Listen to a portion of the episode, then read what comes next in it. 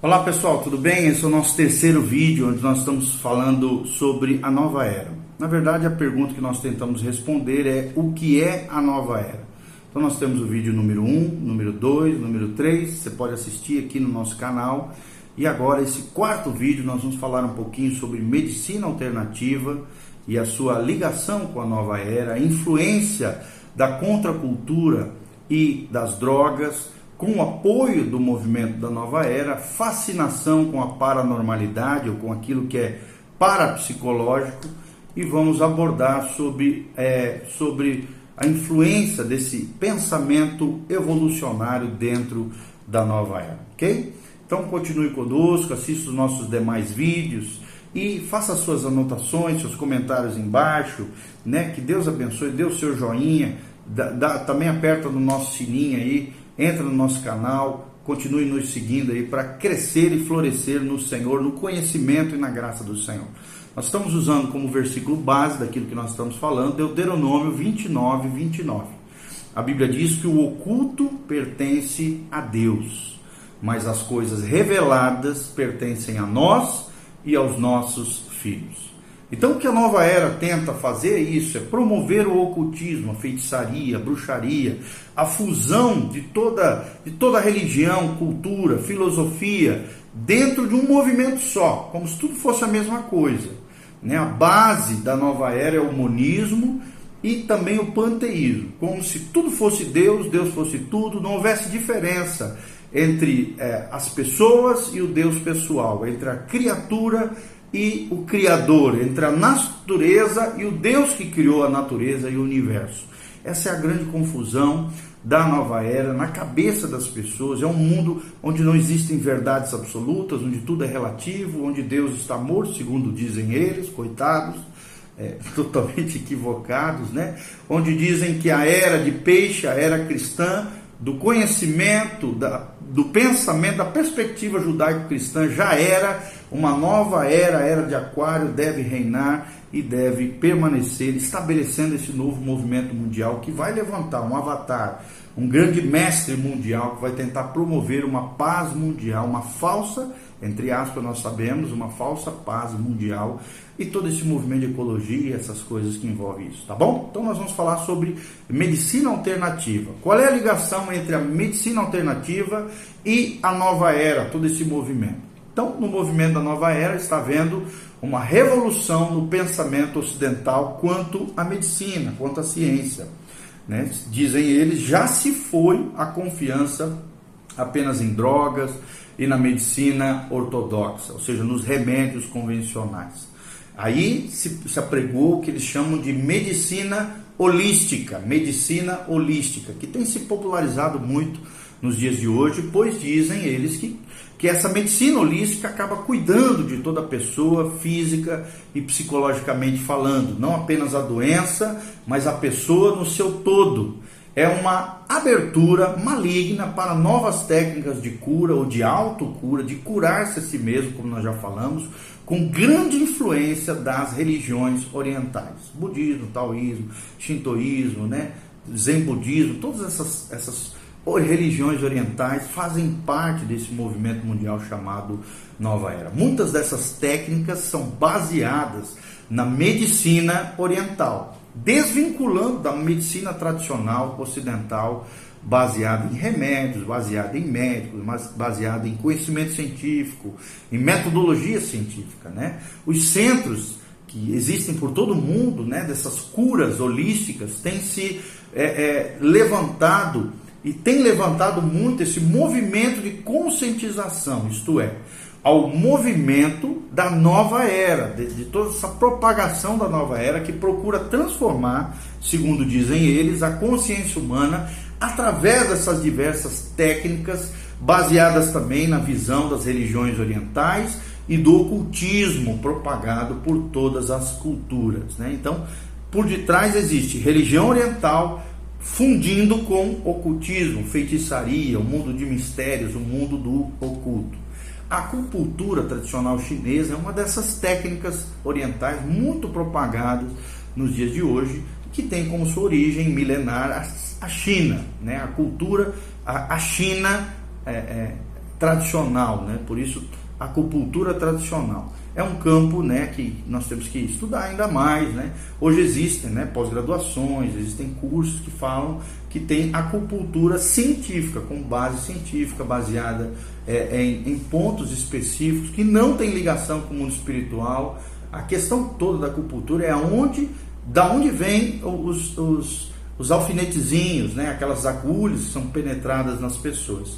A acupuntura tradicional chinesa, que tem sua origem na China, essas agulhinhas são consagradas, nós sabemos, a entidades, a espíritos, em templos budistas, em templos taoístas, em templos chitoístas.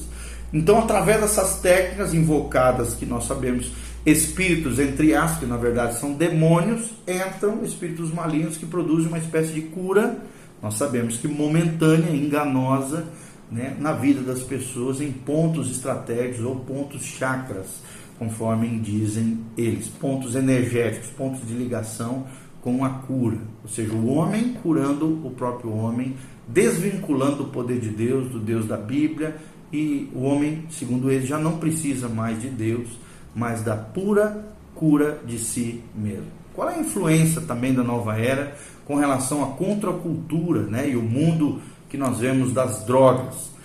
Nós sabemos que a experiência com drogas, né, principalmente a partir dos, de 1960, levou muita gente a buscar essas técnicas orientais, essa cultura oriental, através das quais chegariam a um estado alterado de consciência. E nós sabemos que a, a, as, as drogas psicoativas elas têm esse poder de alterar o estado da consciência espiritualmente falando, é uma brecha que se abre para o endemoniamento. Não estou dizendo que todo mundo que se droga está endemoniado, mas as drogas psicoativas podem gerar esse estado alterado de consciência. Não só podem, como geralmente fazem isso, e essas brechas terríveis, nós já tivemos experiência de expulsar demônios de pessoas que tinham problemas crônicos com droga. Ou seja, a droga sim pode levar a um endemoniamento.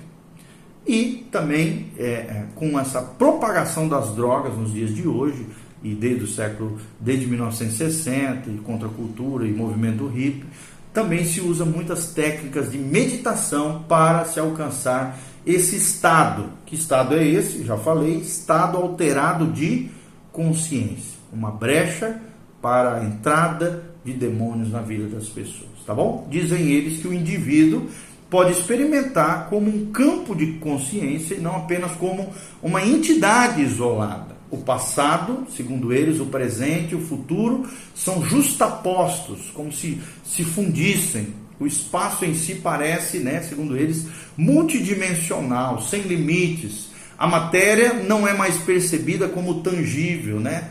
É, é, concreta, palpável, mas desintegrada, segundo eles, dos padrões de energias né? Pode-se ter experiências diretas né, com essas drogas, com essas, essas terapias, essas técnicas orientais, experiências diretas com o microcosmos e com o macrocosmos. Micro, pequeno mundo, cosmos, e macro, os grandes né, mundos. E também o mundo das moléculas em vibração, das galáxias rodopiantes, dos arquétipos, das divindades, revelando, segundo eles, experiências antigas mesmo aquelas que parecem ser de seu nascimento ou existência uterina. Então, nós vemos que realmente altera a mente, altera fatores biológicos, gera esse estado alterado de consciência, abrindo brecha para o endemoniamento. Ferguson né, é, fala que todos esses assuntos podem ser demonstrados, segundo eles, e provados cientificamente, coitados, né?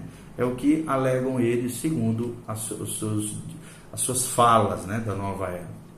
Outra coisa muito importante, se tratando de nova era, é essa fascinação com o paranormal ou com o mundo parapsicológico. Né? Há uma crescente, principalmente nos dias de hoje, uma crescente fascinação para com essa experiência extrasensorial, para além do mundo das sensações com a ficção científica, né, com as séries de TV, filmes, a fantasia através da mídia, esse mundo né, de faz de conta, do RPG, é que esse mundo oculto está sendo oferecido para as pessoas.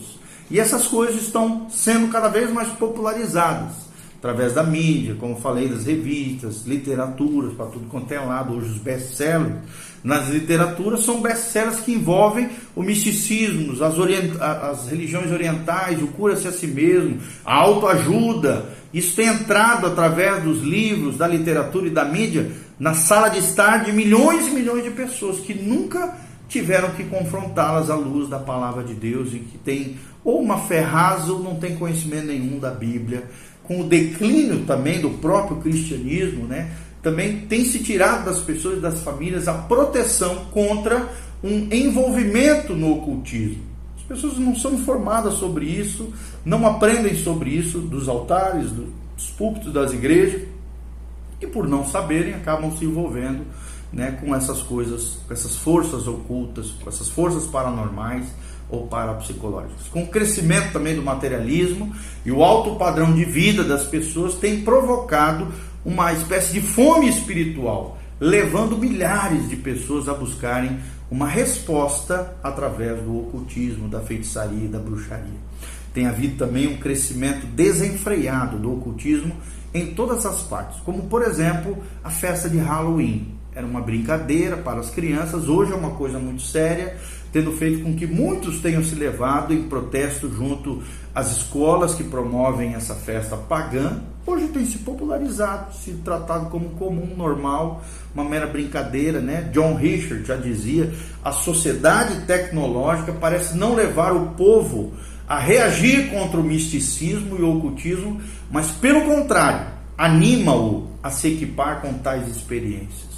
Né? Aqueles que são partidários da nova era não falam mais em sessões de espiritismo ou em médios, mas falam, usam termos como canalização, energização. Eles não falam mais em demoniamento, mas falam em se abrir para a ajuda de um, de um guia imaginário, de um mestre iluminado, que irá ajudá-lo a focalizar-se no seu, segundo eles, com D minúsculo, Deus interior.